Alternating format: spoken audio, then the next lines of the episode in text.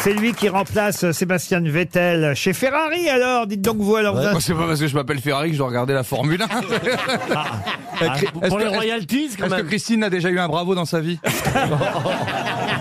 Ah, c'était bien envoyé ça dans Oh là sa tronche Oh, à c'est Christine. Yes, yes, Jérémy, yes. Eh, et, et balance-en une sur Marcella aussi. Vas-y, Jérémy. Tiens, tu vas voir quand je ramène les pitbulls, moi, comment ça se passe. Vas-y, Jérémy, balance ta meilleure là.